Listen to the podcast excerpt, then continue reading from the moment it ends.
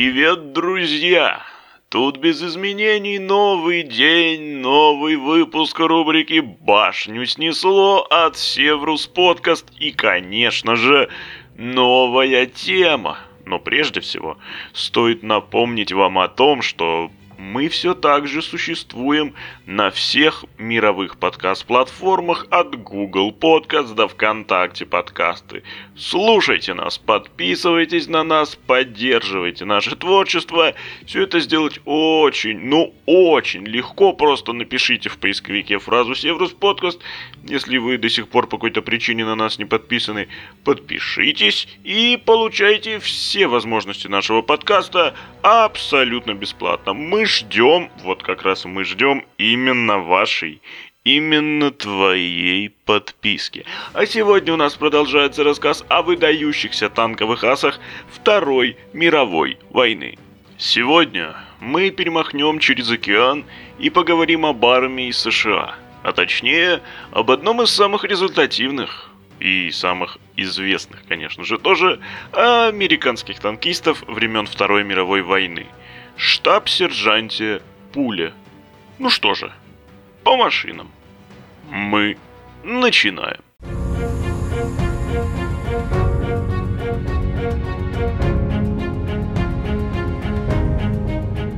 Лафайет Гринпул несмотря на довольно необычное, сильно отдающее французским наречием имя, является коренным американцем. Он появился на свет 23 июля 1919 года. Его родители Джон и Мэри Ли были простыми, даже стереотипными техасскими фермерами типичными провинциалами, или как в Америке называют выходцев с Техаса, деревенщинами. Семья будущего танкиста, помимо непосредственно Лафайета и его родителей, включала также брата-близнеца Пула по имени Джон и его сестру Мэй. И все в пятером ребята дружно жили на ферме в городке Одем, что в незабвенном Техасе. Городок небольшой, глухой и тихий, не больше трех тысяч человек населения. Молодой человек по имени Лафайет Пул в 1938 году окончил обычную среднюю общеобразовательную школу в соседнем городке Тафт, после чего решил попробовать себя на воинском поприще – Видимо, успехи в любительском боксе придали парню некоторой уверенности. Вместе с братом Джоном ребята пришли показать себя и пробиться служить во фронт. Но, несмотря на известное выражение «брат за брата за основу взято», судьбы братьев разделились. Джона успешно приняли во флот, и он тут же отправился на корабль. А Лафайет – получил неутешительный вердикт, в котором сообщалось, что, мол, у вас травма глаза, и мы не имеем права отправить вас служить в МФ США. Лафайет первое время расстроился, однако потом принял отказ и решил направить свои силы в более гражданское русло. Так, Пул сначала с отличием оканчивает католическую мужскую академию, а затем поступает в Техасский колледж искусств и промышленности, надеясь получить диплом инженера. Но война была против. Шел тяжелый 1941 год. Америка была на пороге войны, и военкоматы страны уже начали собирать добровольцев от Вашингтона до Флориды. Одним из таких добровольцев 13 июня 1941 года стал и Лафайет Грин Пол. Молодой человек первым делом завершил базовый курс обучения военному делу на базе Сан-Антонио в родном штате Техас. Затем, после базового обучения, Пула отправили в военный городок Кэмп Борагаар, что в Луизиане, в соседнем от Техаса штате. Там, в Луизиане, еще только создавалась третья бронетанковая дивизия, и сохранились сведения, что вплоть до 1943 года Лафайет Пул обучался также в Калифорнийском учебном центре пустыни, готовящем солдат для боевых действий в Африке, и в Индиантаун Гэпе, в Центре подготовки Национальной гвардии, расположенном в штате Пенсильвания, что на северо-востоке США. За эти два года, по сути, тыловой подготовительной службы, сержант Пул успел жениться на Эвелин Райт. Это произошло в декабре 1942 года. А также он успел заслужить авторитет среди сослуживцев, выделяясь своей, в хорошем смысле, агрессией, энтузиазмом и желанием пойти на фронт при первой возможности. Сам Лафайет Пул говорил, что хотел бы выжить из подчиненного себе экипажа максимум и заявлял, что жаждет того, чтобы у него был один из лучших танковых экипажей в дивизии. Говорили даже, что сержант Пул отказался от офицерских курсов, которые гарантировали ему офицерский чин и штабную работу, потому что он очень хотел воевать за свою страну, а пока он будет учиться на офицера, то война уже может закончиться, и он в итоге так и не повоюет. В итоге, в сентябре 1943 года Пул уже в качестве штаб-сержанта отправился воевать в Европу вместе со всей третьей бронетанковой дивизией.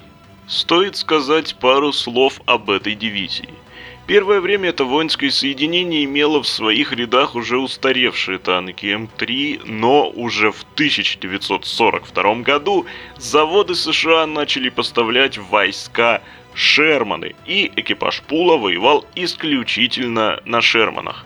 Лафайет Пул значился как командир танка из третьего взвода первой роты третьего батальона – 32-го танкового полка, соответственно, 3-й танковой дивизии. Штаб-сержант Пул освобождал Европу от немецких захватчиков на танках с бортовой надписью «В настроении». На английском она звучит как «In the Mood» и со своим бессменным экипажем, известным не только своими боевыми подвигами, но и забавными позывными. Так механик-водитель танка, капрал Уилберт Ричардс, именовался «Рыжим», его помощник и по совместительству стрелок-радист был прозван «школьником», хотя вообще-то это был вполне себе взрослый мужчина, рядовой первого класса по имени Бертран Клоус. Дуэт наводчик-заряжающий составляли суслик и тюремщик, то есть капрал Уиллис Оллер и техник пятого класса Делберт Бокс, соответственно. Любопытно, что командир танка, товарищ Пул, имел довольно авторитетное и крутое прозвище по сравнению с другими.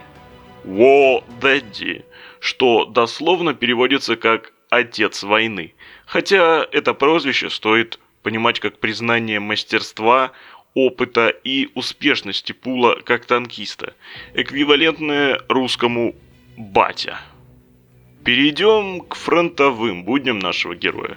Для Бати Пула война начинается в самом жутком ее виде, а именно в Нормандии, на побережье которой в рамках операции «Нептун» высадились войска союзников. В их числе была и третья танковая дивизия. Непосредственно против танков союзников оборонялась отборная вторая танковая дивизия СС с гордым именем «Das Reich». Настоящее боевое крещение для Шермана сержанта Пула случилось уже 29 июня недалеко от городка Сен-Ло, что в коммуне Вилье-Фоссар, что, разумеется, в Нормандии, Франция.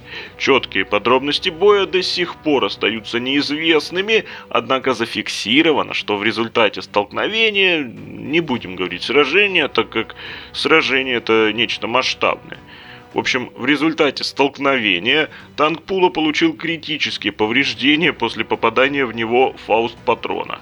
Танк был разрушен, однако все члены экипажа выжили, не получив серьезных ранений. В принципе, на этом завершился так называемый ранний шермановский этап в карьере Пула, продлившийся с 23 по 29 июня 1941 года. Новый поздне-шермановский этап начался для Пула уже в июле, когда ему был выдан обновленный М4А176W взамен простого М4А1. М4А176W это еще и Sherman Firefly, и известно, что у него более грозное орудие, это, наверное, одна из главных его что называется, переделок крайне эффективная 76-миллиметровая пушка, позволявшая убивать в лоб и пантеры, и тигры, и все остальные танки противника. Экипаж вновь нанес на борт машины знаменитое «In the Mood» и возвратился на фронт. На новой машине Пул с товарищами стал активным участником Фалесской операции, то есть по сути это августовское наступление союзников в той же Нормандии. И здесь происходит довольно странная ситуация – танк Пула в составе колонны был выведен из строя в результате авианалета. Но спустя время было раскрыто, что по ошибке колонну, шедшую освобождать от немцев французский городишко Фроменталь, обстреляли собственные ВВС, в частности самолеты «Лайтнинг». Конечно, это могли быть трофейные истребители, доставшиеся Германии, но кто знает. Так или иначе, на дворе 17 августа 1944 года танк подбит, все живы, но дальнейшее движение продолжать невозможно, поэтому экипажем было принято волевое решение ликвидировать небоеспособную машину и вернуться к своим. Едва Пул с командой вернулись назад, как им выдали новый Firefly и снова отправили в бой. И именно этот танк стал для уже опытного Лафайета тем, на котором он и собрал свой солидный список уничтоженных противников. Так, все в той же Нормандии, у деревеньки Колумбье, Пол замечает вражескую пантеру, подпускает ее как можно ближе, где-то на расстоянии двух сотен метров, и начинает атаковать. Возможно, что экипаж «Пантеры» был малоопытен, потому что за время боя немецкий танк выстрелил аж дважды, но с такой короткой дистанции ни разу не смог попасть в цель. А танку Пула, а точнее его наводчику Уиллису Оллеру, понадобился всего один выстрел в башню «Пантеры», и несчастный танк вместе с не менее несчастным экипажем был просто изуродован сильнейшим взрывом потому что сдетонировали снаряды, так уютно разложенные в башне. До начала сентября близ бельгийского Намуре экипаж Пула безжалостно расправился с 20 танками противника, а также уничтожил больше 200 бронеавтомобилей врага. К сожалению, война для Лафайета Грина Пула заканчивается спустя 81 день во время штурма печально известной оборонительной линии Зигфрида. В числе первых танков, стремившихся пробить брешь в немецкой обороне у Мюнстербуша в западной части Третьего рейха, был и экипаж штаб-сержанта Пула, пусть и чуть измененный. В частности, место капрала Оллера на время командированного в США занял рядовой Пол Кеннет Кинг. Едва Шерман нашего героя приблизился к позициям противника, как из засады по нему открыл огонь экипаж замаскированной «Пантеры». По другим источникам – расчет противотанкового орудия. Танк Пула оказался один посреди дороги, окруженный оврагами и обрывами.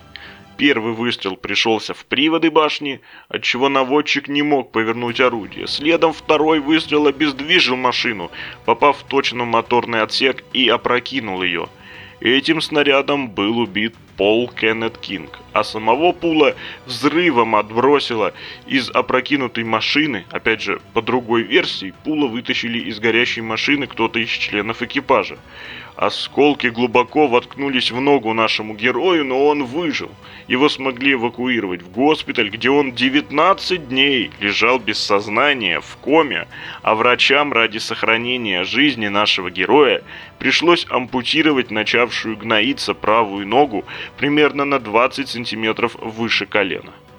Итак, Фронтовая карьера уоррент-офицера Лафайета Гринпола продолжалась 81 день с июня по 19 сентября 1944 года и ознаменовалась уничтожением 15 танков, почти тремя сотнями автомобилей и бронетранспортеров противника, тысячей уничтоженных солдат и двумя сотнями немцев, взятых в плен.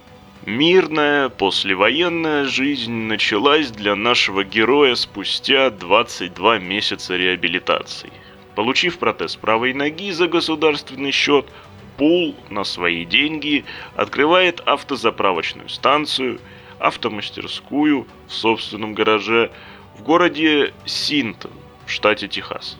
Так он живет довольно неплохо в течение следующих трех лет, однако в 1948 году он просит знакомого генерала Аллена о том, чтобы за него там, в войсках, замолвили словечко и отправили работать инструктором в его родную третью бронетанковую дивизию. Так и произошло. Целых 12 лет. Официально ставший военным инвалидом Пул служил в войсках США инструктором по автомобильной механике. Последние годы жизни батя провел на гражданке. Уйдя из армии на пенсию 19 сентября 1960 года в звании старшего уоррент-офицера, он получил образование в Техасском бизнес-колледже, а потом устроился работать проповедником за жалкие 100 долларов в месяц параллельно, в свободное время, чисто для души, тренируя ребят в малой лиге бейсбола. Его жена Эвелин подарила ему целых 8 детей – четверо мальчиков и четыре девочки. Об их судьбе, как и о судьбе жены нашего героя, известно крайне мало. Так, сын Пула по имени Джерри погиб во время Вьетнамской войны в 1970 году. Больше о семье американского героя ничего не известно. Сам Лафайет Гринпул по прозвищу Водеди умер во сне 30 мая 1991 года в возрасте 71 года. Он был похоронен с воинскими почестями на национальном кладбище Форт Сэм Хьюстон в городе Сан-Антонио, штат Техас. Итак, уоррент-офицер Лафайет Гринпол, представитель американской танковой школы, является самым результативным американским танкистом Второй мировой войны – за успехи на полях Нормандии Пул награжден множеством медалей и орденов не только США, но и других стран. Помимо американских креста за выдающиеся заслуги, Серебряной звезды и ордена Легион Почета, Лафайет Пул был удостоен французского военного креста и ордена Почетного Легиона всех степеней, а также бельгийского фурагера вооруженных сил Бельгии. Несомненно, Лафайет Гринпул останется в истории вместе со своими подвигами, но точно так же в вечном списке танковых героев останутся имена того самого невероятно пестрого, опытного и дружного экипажа танка «Шерман». Мир никогда не забудет их имена. Рыжий, Школьник, Суслик, Тюремщик, и их командир – Батя.